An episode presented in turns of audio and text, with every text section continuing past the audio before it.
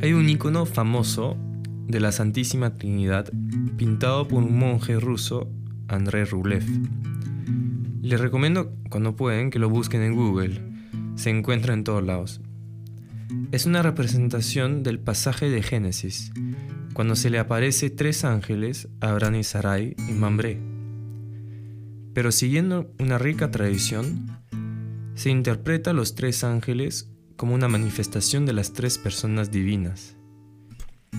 Lo interesante es que el icono, como lo conocemos, es el producto final de varios iconos parecidos. Con el tiempo, André Rublev iba sacando personajes y detalles que le parecían superfluos para quedarse con lo esencial. Esto a veces es el truco de la vida espiritual.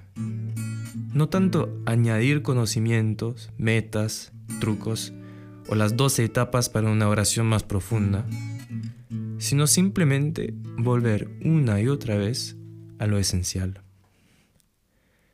Esto es una de las cosas que nosotros hemos aprendido en estos dos últimos años formativos de nuestra vida consagrada. Félix, Gonzalo, Pablo y yo, Tibo, somos laicos consagrados en una comunidad que se llama el Sodalicio de Vida Cristiana. En el recorrido de nuestra vocación, uno tiene varias etapas de formación inicial antes de hacer nuestros compromisos a perpetuidad. En estos últimos dos años, parte de la etapa formativa inicial que nosotros llamamos probando, hemos llevado un curso sobre la vida en el espíritu y sobre el carisma de nuestra comunidad. Ha sido un curso muy rico, que ha tenido consecuencias radicales en nuestra vida de oración, en nuestra vida fraterna en común, en nuestro apostolado, en nuestra manera de mirar la realidad, en verdad, en toda nuestra vida. Por eso, queríamos compartir en un par de capítulos breves algunos puntos que nos parecen esenciales a la vida en el Espíritu. En el bautismo todos recibimos el Espíritu Santo, que nos inserta en el misterio de Cristo y nos lleva a clamar hacia nuestro Padre en el cielo. La vida en el Espíritu es muy sencillo acoger y vivir esto. Esto es común a todo cristiano bautizado. Por lo tanto, nos parece que lo que hemos vivido como parte de nuestro proceso de formación puede ser de provecho no solo para nosotros, sino para todos nuestros hermanos que comparten nuestra vocación y para todos los bautizados en su formación cristiana y su crecimiento en el Espíritu. Este podcast está compuesto de siete capítulos, donde cada uno de nosotros presentaremos un tema. Empezaremos hablando del bautismo, el inicio de toda vida cristiana e introducción en la vida del Espíritu. Luego hablaremos del misterio central de la vida, la comunión de personas. El tercer capítulo se enfocará en nuestro llamado a conformarnos con Cristo.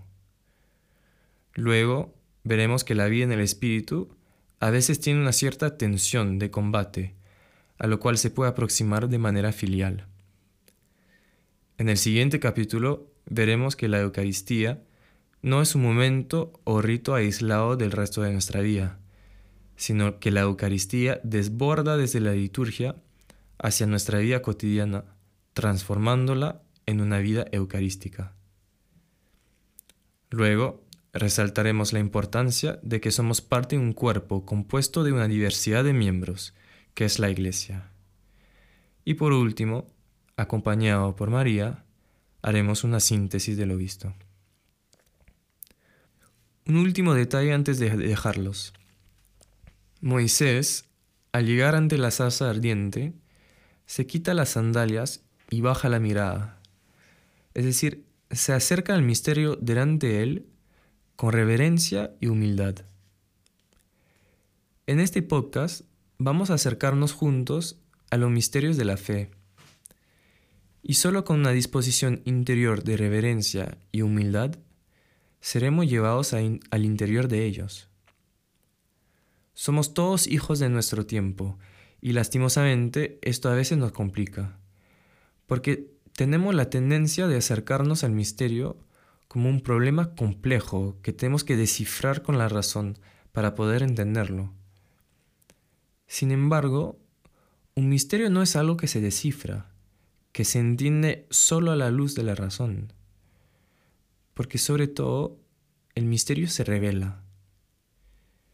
Entonces, tengamos paciencia ante el misterio, y cuando empecemos a entrar en ello, Dispongámonos como San Pedro frente a Jesús transfigurado.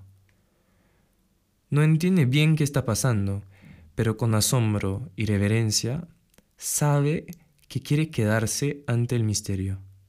Y dice, Señor, qué bien estamos aquí.